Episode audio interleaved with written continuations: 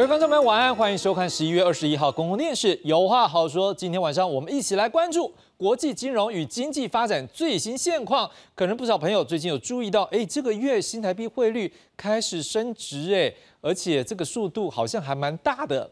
哦，我们来看看近半年美元跟台币的汇率走势吧。我们来看一下，哎，我们先看到的是，这从大概半年前左右呢，你可以看到这一个数字三十点六八，一直到后面大概是三十二点四八。哎，这数字增加代表什么意思？我们来解读一下，就是说你用一块钱的美金可以换到多少钱的台币？换句话说，我可以颠倒过来，是说像在二零二三年今年五月二十二号的时候，那时候你要买到一块钱的美金，就是你要拿三十点六八块的台币给他，他就银行。换一个一美元给你，可是现在呢？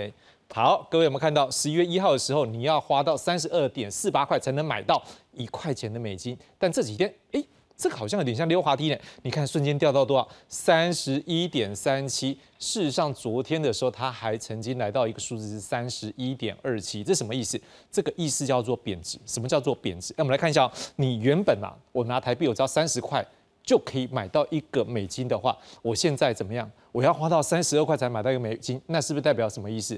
我台币是不是我的价值比较不好，所以我才会上去？好，OK。那换句话说呢，当今天三十二块到四十。三十二点四八到三十一点三七代表什么意思？各位，我们台币的价值变高了，所以叫什么升值？但是这段时间升值的幅度也很快耶，这好像看起来也不只是我们来，我们来看看日元也是一样。来，日元近半年也是一样哦，它也是一路贬值，而且各位看到哦，贬到哪里？各位有没有记得以前曾讲过一个数字一五零啊？啊，日本一直很 care 一件事情，就说它的美金兑换日元是不是超过一百五十？也就是一百五十块的日元来换一块钱的美金。好，但是你看。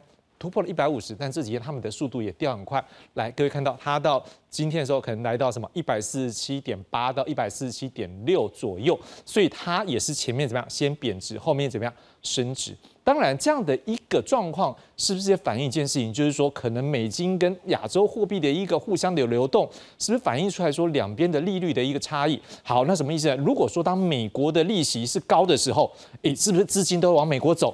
哎，所以往美国走的时候，你要买那个美国那个美元，是不是它就比较抢手？哎，所以它就代表怎么样？它就会让我们相对其他的国家的一个货币，我们就是什么？我们就会贬值。好，但是现在呢，会不会它已经比较没有那价值，反而是这一个亚洲货币比较有那个价值，就是所谓的这个叫做什么？我们的升值。好，那这个状况之下，是不是也反映出来说，美国那边的利息有可能怎么样？停止升升息？那这个部分呢，我们都要请专家学者来为我们解析啦。另外一个要请老师们来我们解读的是美国国债。哎，我们之前也讲过这个好几次，对不对？我们现在看到这个是十一月九号，美国财政部标售一笔这个规模大概两百四十亿美元的一个部分。我们现在直接看到一个部分了。来，这是三十年起，我们直接看到这那个 high yield。来，各位，我们看到这个四点七六九。好，这个时候它的一个得标利率大概是百分之四点七六九。不过在这个发生这个时候的时候，三十年期的美国国债的这个预期收益是百分之四点七一六。各位，四点七一六，可是它只有它有什么？四点七六九代表什么意思？它原本我们如果在买的时候，你可能四点七一六的利率就可以买到。可是美国的财政部在卖这一批的债券标售的时候，它却要来到什么？百分之四点七六九，哎，四点七六九跟百分之四点七一六市场的行情差了多少？差了百分之零点零五三，这代表什么意思？发行美国这个公债的美国政府在卖这张的时候，它必须要用比市场预期利率还要高，怎么样来吸引投资客？你来买我们这债券，这也代表是说，在这一张三十年期的公债的购买需求是不是偏弱？所以它才需要用更高利率来。吸引它。不过我们再看下一张，来，在昨天，美国财政部继续标售另外一个规模大概一百六十亿美元的二十年期的公债。来，我们看到这个得标的一个利率大概是百分之四点七八。来，各位告诉各位，在昨天标售这张的时候，三十它的这个二十年期的这个美国债券的预收收益率是百分之四点七九。哎，这个时候市场它是百分之四点七九买到，可是它这边却只要四点七八，这什么意思？哎，这代表是说你要买这张的投资人基本上。外面你的收益率是四点九，你可是你在这边要买这张，税你只要四点七八我就买了，哎，我利率要少了零点零一耶，这是不是跟刚才那个三十年期的公债不一样？这也代表在昨天发行这张二十年期的时候，美国市政府它是以比市场预期还要低的利率，就可以得到这些投资者来取得这个债券，也代表买气相对长期。有人就解析了，会不会在这一个十一月九号到这个十一月二十号之间，美国市场预期通膨的一个放缓的程度可能有变化，而且可能大家也认为说联准会 FED 可能在美国这边它有可能来提早降息，是不是真的如外界所预期呢？我们大家请。老师们来为我们解析。再来，我们看到在美国，在上个礼拜十一月十四号公布全美十月份的消费者物价指数 CPI 年增值是百分之三点二，低于外界所预期的百分之三点三，去除掉。波动比较大的粮食，哈，就是这个食物还有能源的价格之后的核心消费者物价指数，好，这个基本上美国的十月的核心 CPI 呢，年增率百分之四，也比外界预期的百分之四点一要来的低，这是不是代表美国的通货膨胀真的有降温的迹象？各界也都很关注，当然跟通货膨胀降温。有可能其中一个原因是来自什么？消费需求降低啦。好，我们也发现一件事哦，虽然各界担心以哈冲突战事是不是会造成国际油价来怎么样上升，不过我们来看看近来这国际油价的整体的趋势。哎，各位，我不管是北海布兰特还是杜拜还是西德州三条线，你就发现哎，当当当当当当当。往下走，导致这两天突然是升起来。来，这个整体走势是下跌呢，一直到这个礼拜，为什么它开始涨起来？因为外界在预期一件事情，哎，会不会石油输出国组织 O OPEC OPEC 还有他们的盟友，会不会在十一月二十六号之后开会？来说怎么样？要不要减产？好，另外呢，现在传出沙地阿拉伯还有俄罗斯也自愿来减产，延长到明年第一季才会来回升。那如果这个状况下，当然国际油价在这个时候可能就会有点调涨了，因为可能怎么样，你的一个增加的一个生产跟减少生产都会影响油价嘛。好，所以从这个角度来看这件事情，哎，国际油价的变化跟国际景气经济的关系到底是什么呢？我们再请老师从这个图来为我们解析。好，当然我们为什么要讲这些东西？因为国际景气。跟经济发展直接冲击的是什么？各位，我们是不是就靠出口，对不对？所以直接冲击到就是我们出口也关系到我们的经济成长率，尤其是制造业。来看这一张，这是经济部在十七号公布的，我们第三季的制造业产值来到四兆五千三百六十六亿，比去年同期减少了多少？不好意思，比去年同期减少了百分之九点四四。它救急的嘛，来我们看它减少的一个比例好了，来我们看到基本上电脑电子、光学业好，例如说三 C 产业这块是增加的，是百分之十七点零五的增加，汽车还有零件业是增加了百分之一点九七，可是各位看到电子业的零组件业减少了，哎，这是 minus 哦，负的哦，负的百分之十一点九五。机械设备业呢，减少了百分之十四点五一；基本金属业是减少了百分之十四点七五；化学材料以及肥料业减少最多百分之十六点六四。各位，这是来自于经济部给我们的数字，看起来我们就开始要担心了。诶，为什么我们的制造业的这个增加的状况不是太好？好，不过这个经济部也告诉我们一件事情呢，是说基本上这也反映出来一件事情，会不会全球终端的需求开始疲软，外贸还有投资动能是不足？可是。好，基本上还是会有一些动力来源在哪里？我们来看这一张。来，各位，经济部昨天又公布了一个东西，十月的外销订单统计，五百二十八点七亿美元，比去年少了多少？各位，年减百分之四点六。可是我们看到的一些数字，跟我们来看一下，这个数字就是已经连续十四季啊，十四个月我们是黑。不过经济部也预估一件事情，你会发现。你们发现到这年检的一个数字的一个变化，有可能有些改变，因为经济部前发现一件事情，厂商的去库存开始有成效喽，所以十一月现在预估有可能就不是 minus 的了，会由黑翻红，而且年增率会增加到百分之一点七到百分之五点七之间。另外，经济部长王美花也在昨天受访的时候表示，明年的 GDP 成长率有很大机会保三，也就是在百分之三以上。我们来听看王美花她的说法。那明年 GDP 很多研究机构都是预估在百分之三以上，那我们台湾也也是这么个乐观。好，明年的 GDP 的部分，呃，如果以现在的呃国际的景气的循环哈，那明年呃的景气的循环上升，以及呃台湾科技的发展哈，AI 的发展，当然我们是呃有呃觉得这样的发展对台湾的 GDP 明年有呃这个百分之三的成长，呃是呃这个机会是非常大的哈。那现在比较大的变数，当然就是这个俄乌战争的持续，还有比较更大的是以哈战争有没有这个外溢的效果。好，那这个当然我们都会谨慎来对待。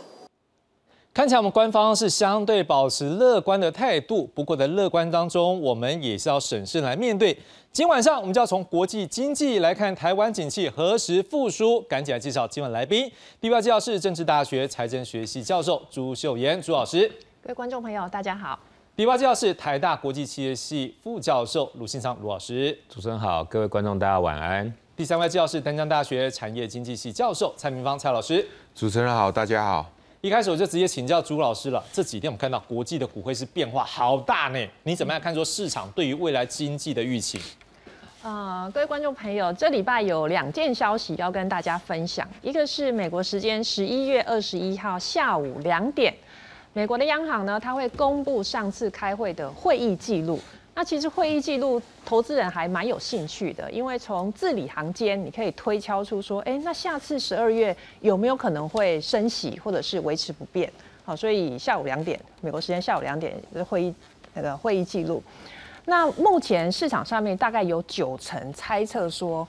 十二月应该不会升息，可能就维持不变，还会再升一次。对，现在市场是认为不会，就对。那原因有两个，第一个就是刚才啊，主持人已经有秀给我们看，就是这个通膨啊，美国的十月的通膨是三点二 percent。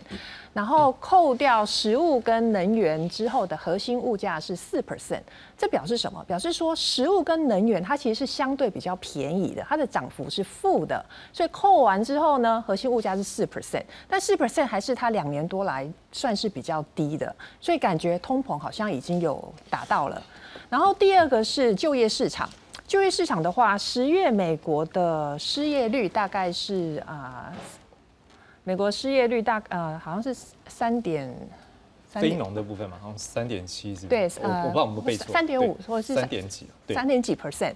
然后呃，他十一月的时候，他十一月有公布了一个。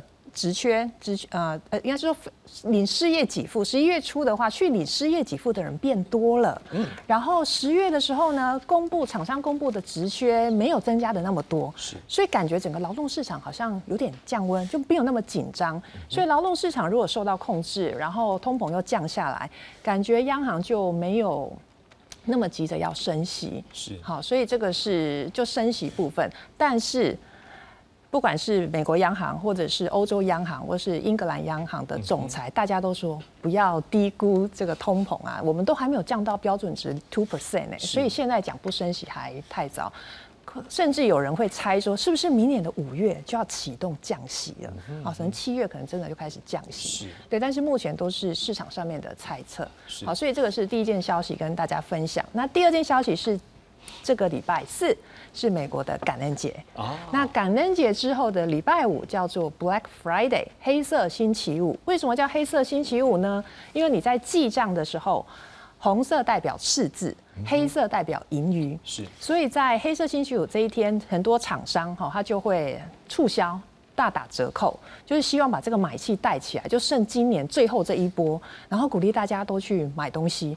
那美国人也真的会买，他就从黑色星期五开始买，一路买到圣诞节。所以黑色星期五这一天的营业额、销售额可以被当做来判断美国景气有没有复苏的一个指标。所以我们也可以观察一下这个黑色星期五之后啊，到圣诞节这个月大家的销售情况。朱老师，我们再请教一个，就是我们看到在十一月九号的这个三十年期的美国公债，看起来买气不太 OK，可是隔了这个什么九号到二十号十一天之后，因为我们看到它的二十年期这买气还不错，而且它还要怎么样，市场的利率还要更低一点，这个。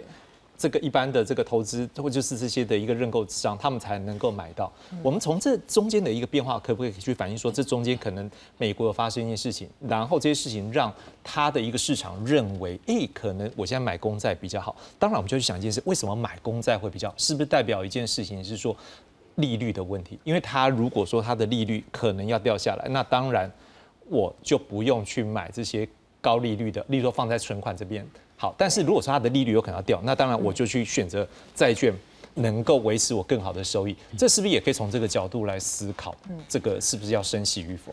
对，呃，其实买公债基本上有两个考量啦。第一个，你相不相信美国政府？啊，对，因为你美你买公债是借钱给他嘛，你相信他三十年可以如期的还吗？哈，所以对美国政府有没有信心？所以你刚才说三十年公债的买气没有那么好，有可能是因为美国政府最近就是财政的部分，对，所以让投资人会有一点质疑。是，那买个十年或二十年感觉还可以，但是你说三十年要等那么久嘛？那所以这个对政府的信心，美国政府的信心是一个因素。那第二个因素就是通膨，因为如果通膨持续很高，在买债券其实是没有好处的，对不对？因为它就是给付固定的债息嘛，所以通膨的时候会吃掉你的购买力。对，所以如果通膨持续很高的话，大家会没有那个动机，或者是说没有那个诱因去买债券。是。所以如果大家觉得哎，通膨快要降下来了，那他们可能就会改变他们的投资组合。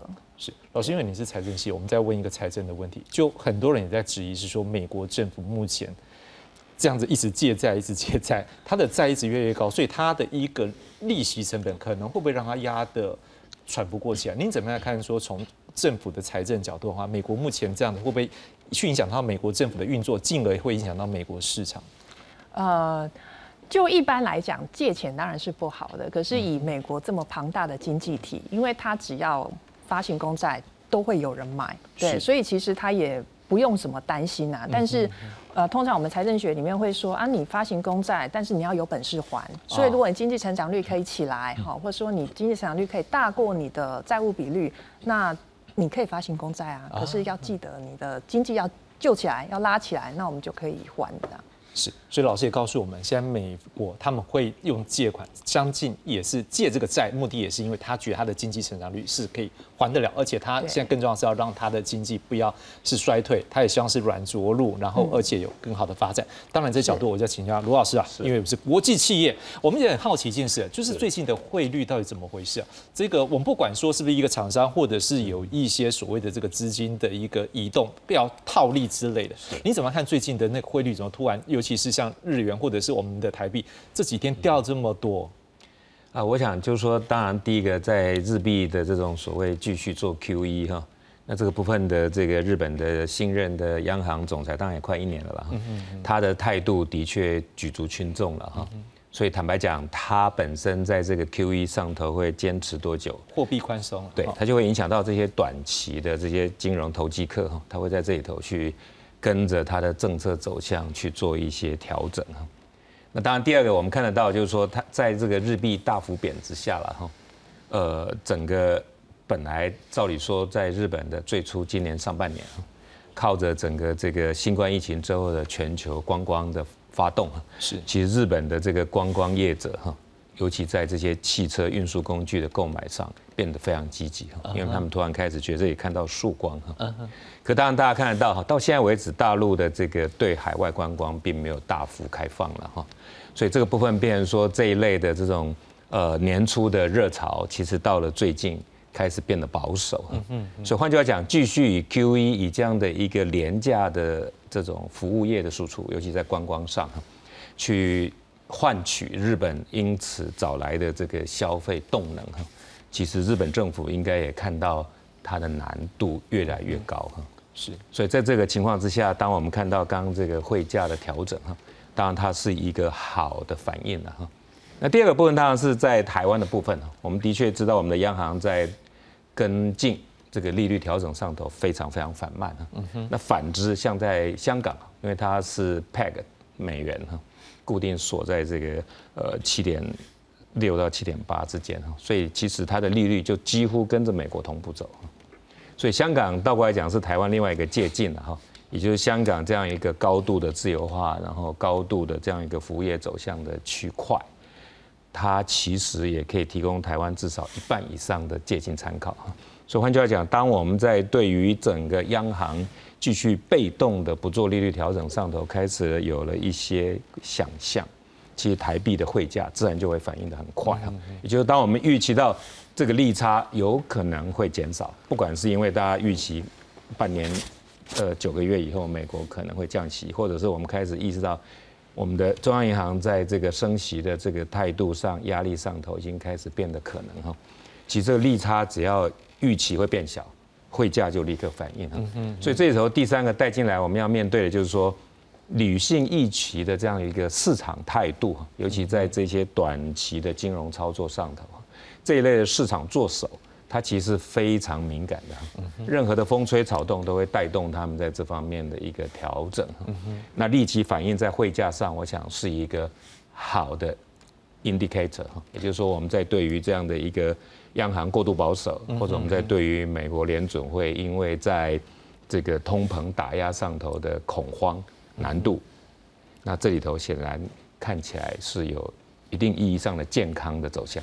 另外，可不可以从某个角度，因为我们刚刚谈的是在台湾以及日本状况，这个也或者是你刚刚有提到中国了哈。是。当然，这也反映出来一个东西，是说当它的资金流入国这个地方，它有它的经济未来的前景的一个融景，它当然从这个角度。可是，可不可以从另外角度是说，可能也代表美国那边的利息，它原本预期未来可能还有更高的利息要上，现在他觉得我要升息的机会不高了，所以我当然我的资金成本放在那边，我的得到的预期的收益不是那么高的时候，我可能也要选择其他的市场。这个也可以反映出来说，可能升息的机会的高或低。没错，事实上这两天公告的一些有关于这种所谓 leading indicator 哈，就是我们所谓先期指标哈，其实看起来对美国的乐观是在降低哈。嗯哼。也就是说，不管是沃尔玛、Target 这几个重大的这种呃中低消费市场的这个消费龙头哈，他们其实预期这个今年的圣诞节是不热了。嗯哼。那第二个，当然我们当然看到说这个美国的信用卡哈。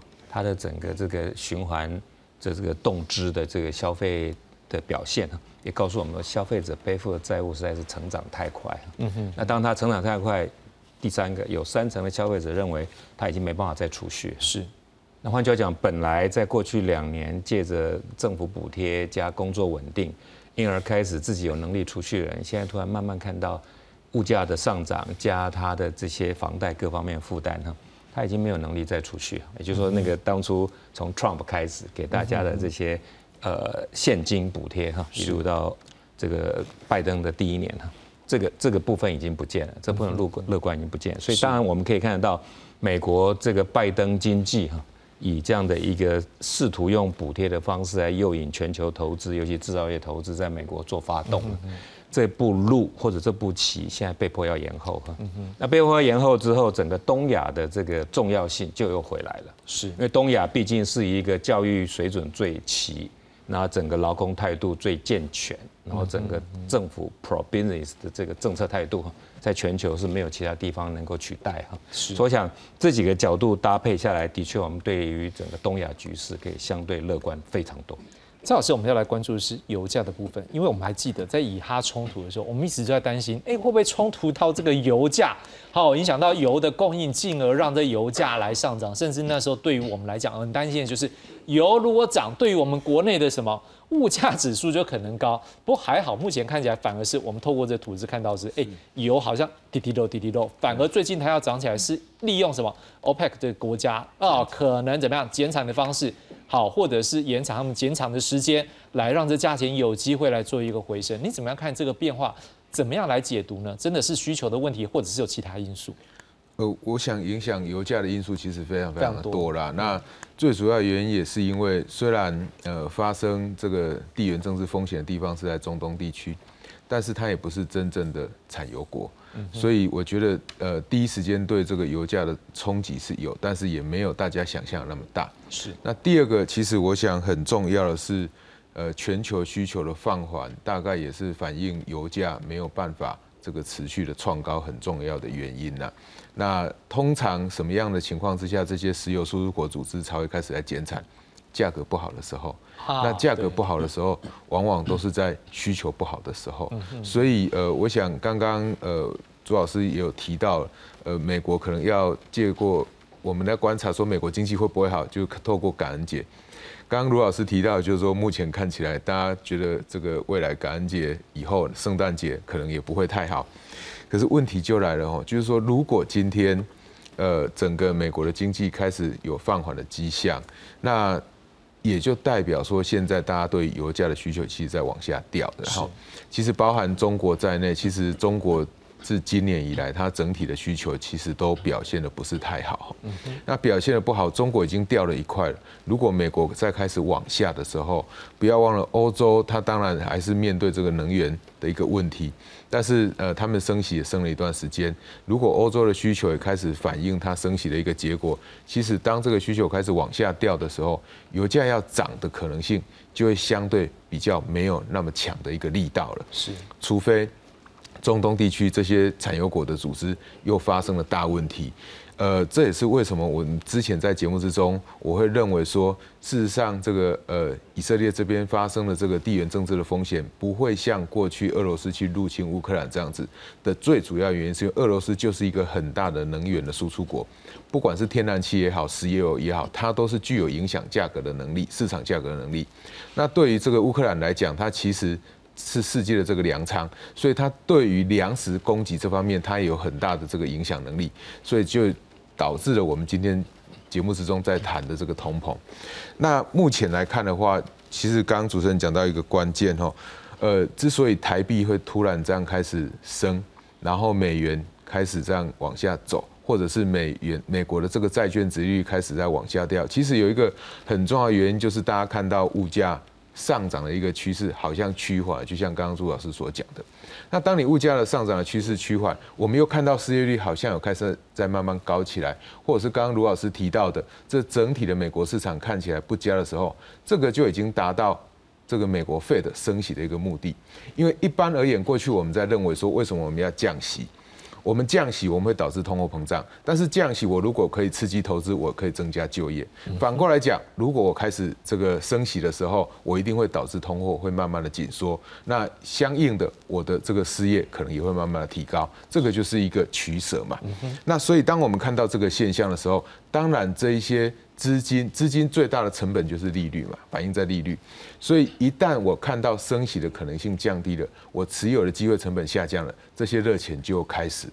那当我看到美元有可能会开始往下掉的时候，它就会开始往日元、往这个呃台币、往其他国家开始去走了。所以我想，这个美国债券殖利率的这个趋势，其实跟这些国家这个汇率的波动，其实它有一定的这个相关性。所以，我我觉得，呃，以我们目前来看呢，我想预期心理还是影响整个美国债券殖利率，会影响我们台币的一个这个走势很重要的一个因素。朱老师，当然，如果这样经过第一轮的时候，我们大概看到那个未来的一个趋势，看起来这个不敢讲说是降息，但是至少看到它暂缓升息的一个机会。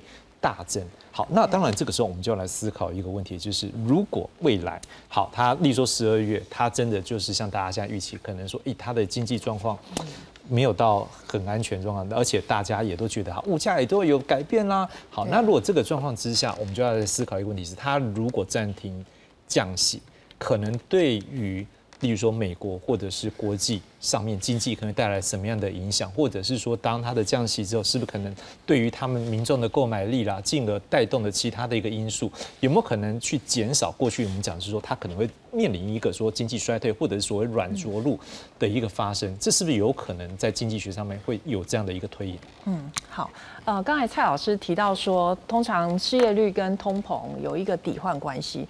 可是呢，美国总统拜登在他最次最近的一次演说中，他其实非常的得意，他觉得说，你看，我们已经开始在降通膨了，我们升息了，但是失业率呢，我刚才查了一下是三点九 percent，所以失业率还没有到四 percent 哦，所以他其实蛮得意的，他觉得我们这是一个非常好的搭配。那目前的猜测是觉得说，十二月应该应该不没有降息的可能，但是可能就是暂停升息，就是维持不变。对，那维持不变的话，如果十二月这一波的买气其实没有那么好，那明年我们就会看到说，费的可能自己就要警惕说，哎，是不是利率够高了？好，加上因为利率就是借资金的成本，不管是厂商或者是消费者，对于借钱的人是非常不利的，所以他应该就会开始考虑说，我们是不是要放慢脚步，然后就逐渐的升息。有一说是说逐渐降息，哎，对对不起，逐渐降息。对，有一说是说应该不会等到。Core inflation two percent，它才开始降息，对，它应该会先做一些降息的动作。这也是，就说不一定到百分之二，它也可以有一些效果，是这个意思吗？对，就是说它不一定，可能在还没有到百，它想要达到百分之二，可是百分之二真的很难，它预计可能要到二零二四或二零二五才有可能达到。那如果经济已经呈现疲弱的情况，它当然就是要考虑有降息的可能。可朱老师不可否认，最近也有另外一派的声音，它相对是比较偏鹰派，他们是觉得说，如果你这个火没有直接打打平打灭，那它可能怎么？这个春风吹又生，然后又造成一波的一个物价的一个 inflation，就是这个物价膨胀的时候，那改天要付出成本更大。好像也有听到这一派的学者的说法，你怎么样来解读呢？其实对民众来讲，民众虽然看到物价上涨率有被控制，可是对民众来讲，我现在买的东西就是比疫情之前来的贵啊，所以我在乎的是那个物价的水准。啊呃，不管是美国或者是台湾啊，像台湾这个疫情之前，你一百块应该可以买到还不错的便当，那现在你要吃个鸡腿便当，大概都要一百二到一百三这样。所以美美国的民众他其实心里也会也也是有一些抱怨，他觉得东西就是变贵了，那我我买不起。那经济学里面有一个说法叫做呃价格僵固，我不知道大家有没有听过。价格僵固的意思就是说，这个价格啊，你看它往上涨很容易，可是往下跌，哎不会，它会卡在那里。很难掉所。以大概不可能价格回到疫情前的水准了。那怎么办？我们要怎么样提升民众的幸福感？就只能靠加薪喽，啊对不对？？就只能让薪水提高，通膨有没关系，但是我们加薪嘛。因为没有通膨的话，恐怕也没办法加薪，是不是这个意思？对啊，因为通膨就是让经济有一点升温嘛然后有这个动力，好，我们加薪，所以只要民众的购买力还在，那大家应该还是可以觉得很开心、很满足。但是如果说他，呃，就是说你如果不让他还有这个空间的时候，他真的就是反而是衰退的，那恐怕连动能都没有。对所以你想要去压通膨也没有必要。是这个意思了哈。好，那当然，如果从这角度说，我们就要请教一下陆老师。是那当然，如果说在这个厂商的动能的部分，刚刚我们讲到消费者部分，那但在厂商部分，有些人可能也是这段时间他面临到的是资金成本很高，那这是不是也是他们 Fed 必须要去顾虑的一个问题？因为对于美国来讲，他今天要选举了，他必须要顾虑到什么？我要创造经济奇迹，我要出来创呃不知道 Make America。Great again。好，那这时候没有经济怎么去选举？更不要讲是说没有经济的时候，他面临的社会的问题是不是更大？所以这个角度是不是也是他们政府除了在顾虑到这个通膨的问题之外，他也要去顾虑到经济的成长的问题？是，其实我想在过去这十天哈，蛮多事情的发生，它是纠缠在一起的。嗯嗯第一个，大家很清楚，在联合国每一次的表决，美国都是要用否决或者用反对票的方式来支持以阿以巴的这个冲突的。站在以色列那边是，但最近他已经改变立场了。嗯，那这个改变立场非常重要，因为这样子土耳其、叙利亚跟俄国在这个态度上的实力展现就不需要发生。嗯哼，一个实力的展现，必然就要逼迫美国被迫要去压制那个实力的展现，那它就会变冲突。所以刚看到了油价下跌，除了反映说大家对未来的景气不是看起来这么热，其实它更告诉我们一件事情：当美国在以巴态度改变的时候，变成区域性全面冲突的机会已经大幅下降。嗯哼。那第二个当然是大家已经看到很清楚哈，也就是说，美国在拜登经济之下是希望以一个全面性点火哈，从整个电动汽车，从整个美国的这个呃去石化的这个能源的使用，从整个美国在产业链重新做垂直整合。哈那这几个路线现在看起来，拜登已经退让了。在石化部分，他已经取消二零三零年要禁止使用石化原料的这件事情。在整个 EV 的这个汽车展售的上头，其实大家已经很清楚，美国的那个 EV 的去化其实效果有限。那最重要一件事情是在那个垂直整合的部分哈，其实我们现在第三个看到重点就是在 iPad 习近平跟拜登会面哈，这个习近平跟拜登会面，习近平传递的讯息是地球够大，是。所以他已经不再讲说太平洋够大，嗯哼。他现在说地球够大到让中美两国携手，嗯哼。第二个，整个中东的这个调停人，这个扮演主要的黑脸角色，事实上现在是中国在进行，所以王毅在对以色列很多发言是非常强硬的。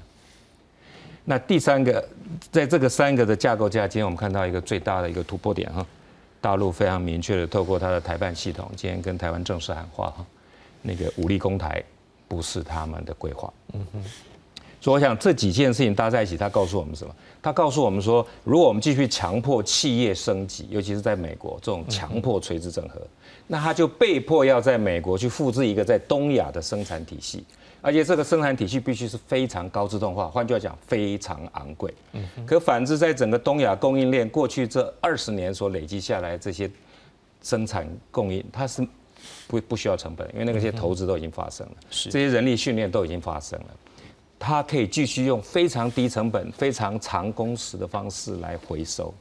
那反之，在美国要去部建出一个全新的垂直整合的生产链，它必须是一个非常高昂、非常不效率，而且非常高风险的投资行为。是。所以，当美国的政府已经债务这么高，如果你又逼企业去重新做投资，那它股票如果可以增资发行，那已经算万幸。嗯。它如果被迫发债，它又变成是一个未爆弹。嗯哼所以现在我们看到最乐观的事情，事实上，当企业可以喘一口气，不需要去面对这些政治勒索，嗯哼，以及逼迫他放弃他已经原有的一个产业网络，那甚至于这个川普喊出来一件事情哈，他如果再次当选，他连这个美国的亚太战略他都要废止，嗯哼，这非常重要哈。因为亚太战略说，任何继续对美国做出口的企业，它必须在人权、劳工、环境、妇女所有的这些理想标杆上，都必须是美国的所谓朋友，而且是所谓这个共同价值。是，那越南当然就不会入列嘛，哈，缅甸不会有机会哈，印度说穿了也只是及格边缘。嗯哼，那如果现在连这个 IPEF 这个亚太经济战略，川普都宣布要废止，那拜登又已经把自己所有布的阵，因为做不到，所以一直后撤，所以剩下只剩一件事情，就美国的财政赤字跟美国累积的公债谁来吸收？嗯哼，那非常清楚，拜登的主张是加税，但是美国的企业跟这些金主是不会同意的。那退而求其次，那就是刚提到哈。我们在整个美国发债的过程里头，那让企业背负风险哈，包括通膨风险。嗯哼。之所以债券的利率会一直高，其实部分原因是当企业或者一般投资人不想背负财富这个通通膨风险，所以他要一直转嫁给政府。可是当他可以用很顺利的二十年标托，而且是一个相对容易哈，而且标托率非常高哈，这个标托率是突破了九成哈。是。那它意味着企业金主在背负风险的这个部分上已经认命了，他不再把风险完全转嫁美国社会、美国政府，这是健康的，因为经济过程任何的报酬都必须背负风险，而基于政治动员跟因为这些金主长期捐助美国的两党，因而他可以控制议员的决策，控制。政治任命的官员，那说穿了，官员都是来自华尔街。所以换讲老师，你意思说，这样子一个角度，反而是让它的一个市场的力量更趋于原本的，也就是说，重新我们过去在二零零九年以来，这种全世界都是国进民退，像英国根本几乎已经没有私有银行，冰岛、挪威没有私有银行。说穿了，美国的银行如果不是靠政府担保。一半以上的银行是站不住脚的，嗯哼，这是不对的。所以也就是说，当这种状况这样，民间企业他们呼喊的可能是说，像利息过高了。是。对于美国政府来讲，您的意思也是说，他相对更会听到企业的声音。也就是说，站在第一线负责企业营收跟生产决策的人，嗯他现在的痛苦跟声音，让后边那个坐享其成的，跟靠上下其手的。跟长期做白手套的，跟操纵媒体言论的这票人，现在处于道德上的弱势，他们已经没有制高点。是，那这是对整个市场健全、对整个经济效益的提升、对整个能者当家，而不是后面看戏的、分红的、抽头的、勾结的。那把成本、把责任、把风险全部转嫁全民的。这票人现在丧失了舆论的制高点，这是非常重要的一个突破口。赵老师，在我们要来关注的一个事情，就是说，当美国走到这一步的时候，我们也要来思考的问题，就要来看的时候，它未来的一个经济的发展。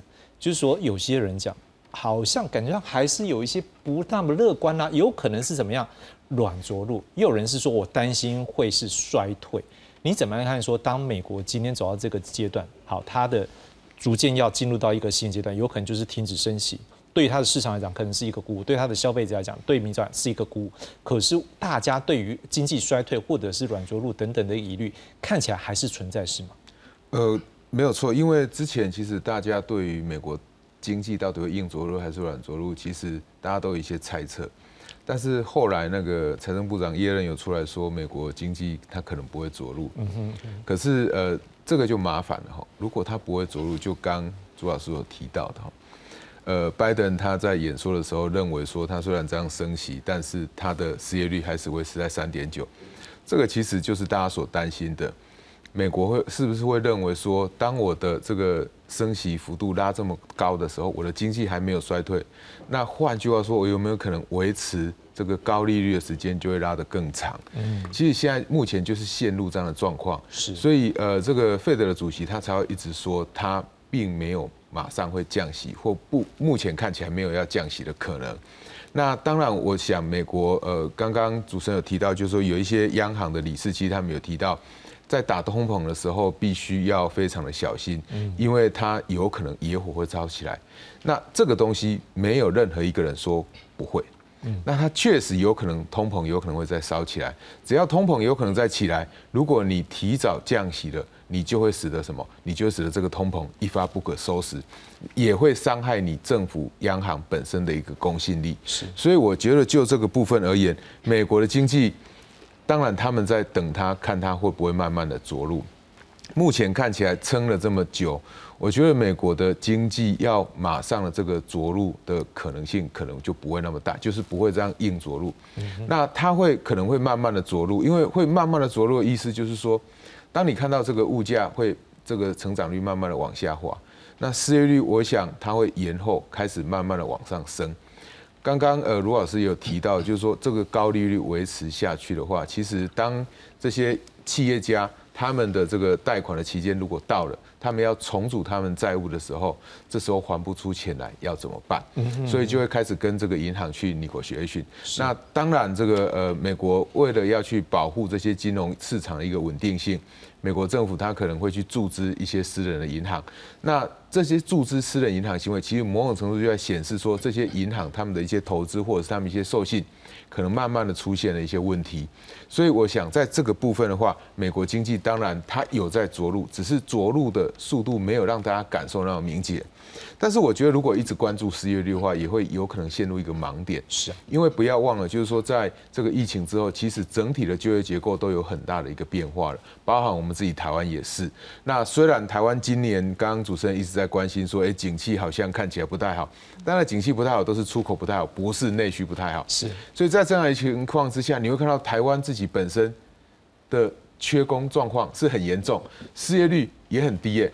所以，呃，台湾的景气好吗？如果你就这个部分来看是不错的，那你如果算 GDP 那个量，当然就是不好。美国我想也会面临一样的问题啦。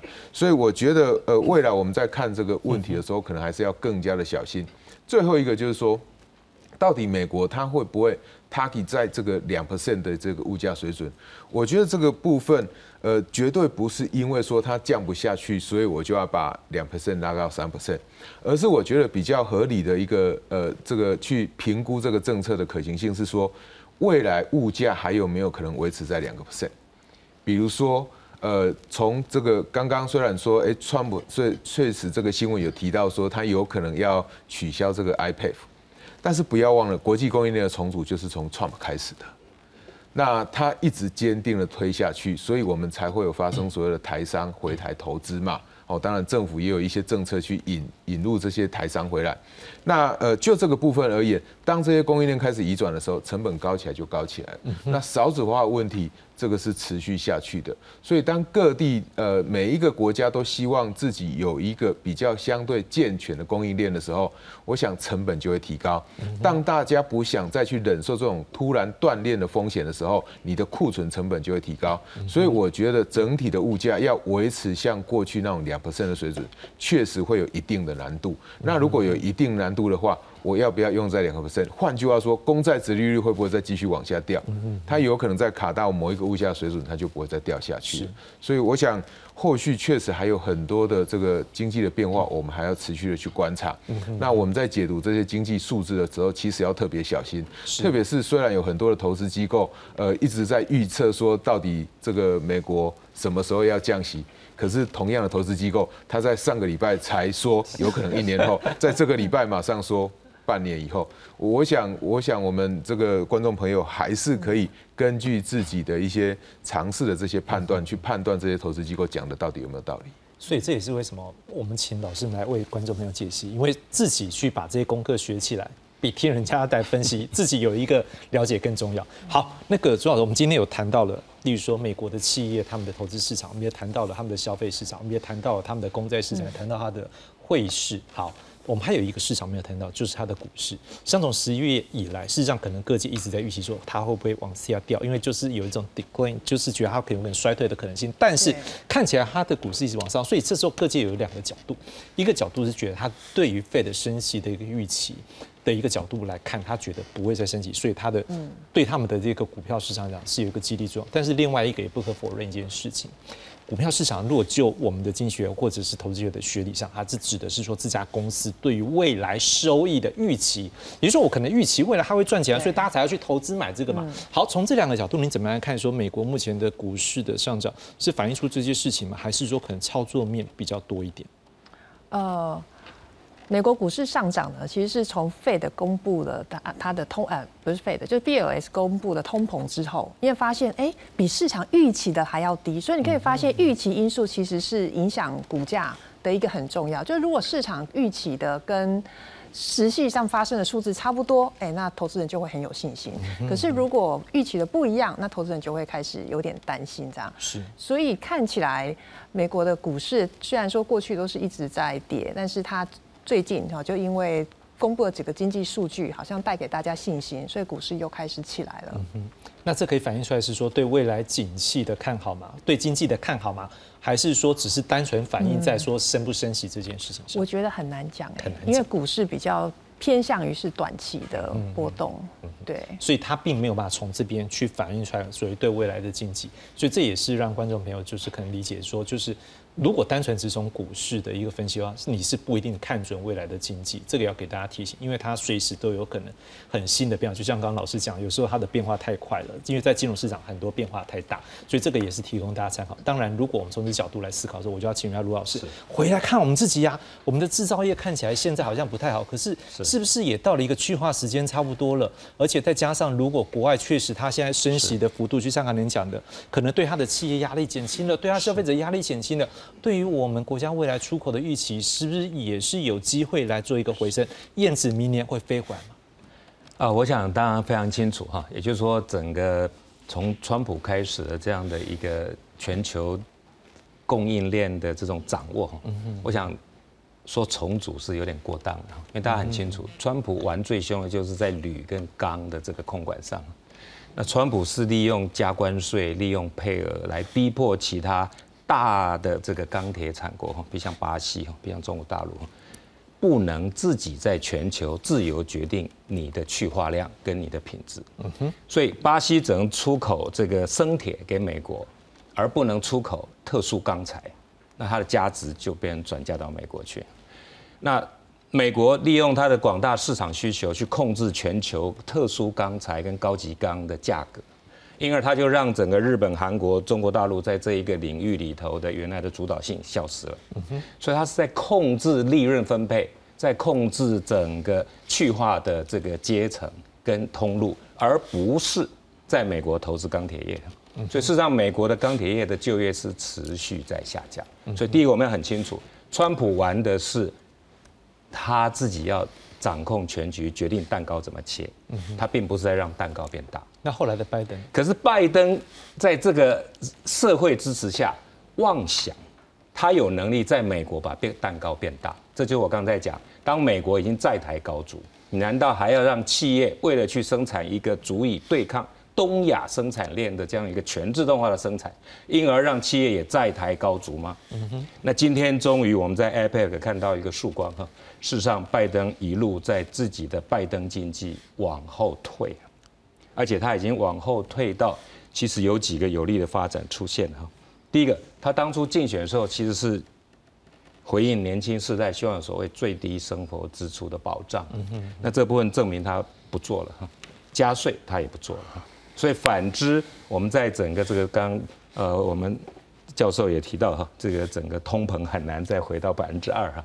事实上，通膨就是一种限缩消费的过程。当一个国家债台高筑，他就被迫要俩等波 day，他就必须要缩衣节食。那如果回所以到通膨国内本来就是一个那因此，台湾现在最有利的地位就来自于说，当东亚的整个经济重要性重新被欧美国家所正视，加上第二个，欧美国家的这些政治操控跟后面的勾结，开始把位置还回来给前台做经济决策的人。你包括特斯拉的这个总裁，他一天到晚在攻击，就在这一点上头。你不能让我们在第一线带兵打仗的人，所有的战略都由你决定。那我怎么赢？所以现在非常好的一个发展是，拜登已经意识到，他不能再挟民意跟挟川普所营造出来的一个借口，去试图把全球利益重新洗牌回美国。那这个局只要一破掉，接下去最有利的发展就是，其实我们最重要的是服务业的全球化。今天欧美国家之所以会陷入困境，是他在服务业的全球化上头不愿意去为在地的市场需求做调整。他喜欢用美国标准、美国规划来希望全球的消费者配合美国需求。但大家都已经很清楚，其实以整个亚洲国家的这个整个，譬如像观光，我们在餐饮方面的需求依赖度就很高。可像欧美的白人，他到任何地方去度假，他要的是与世隔绝的那种喜悦跟幸福感。可是东方社会要的这种观光旅游是那种热闹，而且是在口腹之欲上头的一种异国体验。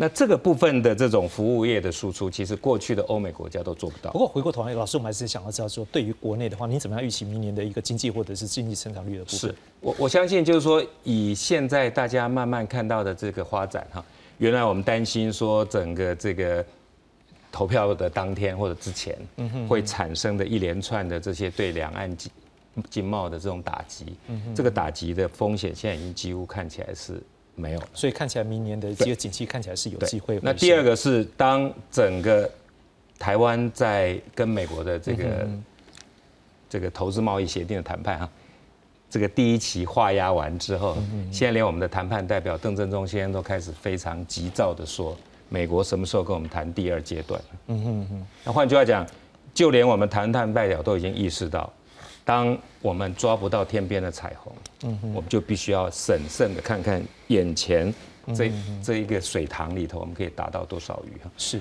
越务实的经济决策，越有助于台湾的未来跟台湾经济的重新回归到春天。好，蔡老师你怎么样看说明年的一个景气的一个发展，是不是就像大家讲的，有机会在年中来做一个复苏？呃，我觉得明年的景气，我觉得还是没有那么样的明确哈。为什么没有那么样的明确呢？呃，其实我想中国目前看起来，它要往上弹的机会是没有的。嗯哦，目前看起来是那以中国目前它对于整个全球 GDP 的贡献大概有百分之十七 percent，有往下掉。那美国的话会有大概有百分之四十五个 percent，比例是相当悬殊。那美国占的比重其实是提高的，但某种程度也是因为中国的经济往下掉，所以美国它的比重也就提高。那为什么会提中国跟美国呢？因为呃，台湾在过去其实有很大部分的出口，我们是出口到中国去嘛。那出口到中国去，其实呃，大家不要忘了，我们出口在创新高，对中国的出口创新高，但是我们对中国的出口占比是在往下掉的。这代表什么？这代表我们台湾出口到其他国家的是更多的。那目前来看的话，如果中国往下掉，那当然我们对中国那一块。以今年跟明年，如果它持续就是变成躺平的话，其实对台湾的出口这块影响可能没那么大。但是美国那一块，如果美国开始慢慢的软着陆的话，这个就会影响到台湾的出口到底会好还是会不好了。那刚刚呃，这个主持人问到朱老师说这个股市的问题的时候，其实当我们看到股市涨，我们要去问它的原因，它的原因是因为他们看到费的可能不会升息了，什么时候不会升息？我们历年看到美国政府不升息的时候都是什么时候？都是发生很不好的事情的时候。二零零八年的金融海啸。对不对？二零二零年的这个武汉肺炎，所以都是这一些比较不好的事情发生才会发生，所以当然绝对不会代表经济好了。这个我想我是很可以很肯定、很负责任的讲。那如果是这样子的话，我们当然今年台湾的经济会不好，或全球的经济会不好。全球的经济有很大一部分是因为中国不好，所以当初大家把中国今年会大幅复苏的乐观预期把它估进去，当然就会产生这样落差。但明年如果来看台湾的话，我会把美国跟欧洲，就是未来刚刚朱老师有提到，就是说这个物价一直维持在高档，它其实下不来的。民众比较关心的是物价的绝对水准就定在那里，它下不来。如果是这样子的话，那我想欧美要马上谈起来是非常难的啦。所以如果说我们台湾的经济成长率要到三个 percent，其实这个部分我会是比较保留的。但是经济成长率会到几个 percent？其实我不是那么担心，我比较担，我比较呃想要看到还是像这样，我们的内需可以持续的往上涨。我想这个还是比较重要的。蔡老师，上次天我们也看到一个新闻，英国政府实际上也在思考，他怎么样去让他的经济能够来做一个复苏。其中一个方案，他们内部在思考问题，就是不是要减税，但是他们自己也在担心，减税会不会另外造成另外一个通货膨胀？减税是不是有这样的一个效果？您怎么来解读说减税如果在经济学上面，对于一个国家的一个经济创造的一个能量，是真的有帮助？我觉得减税创造能量要看这个。民众目前对市场的预期是怎么样？如果民众对市场的预期是不好，减税要看你减到哪里的税。其实，呃，我想。我们不要动不动就想减税了，就好比说台湾在之前就有一些这个民意代表就要求政府要发现金一样，因为我如果对未来预期是不好的，你去发现金，其实就不会去刺激新的需求，收在口袋里，对，没有拿出来用。我们的减税的目的就是为了希望刺激需求，可以增加投资。如果你的减税没有办法改变厂商的预期，没有办法改变消费者的预期，那我减税的目的是什么？等于我这个钱我就白花了。课税不是一件容易的事，但是花钱很容易。对，那所以反而不一定会达到它的财政效果。是没有错，那反而会造成。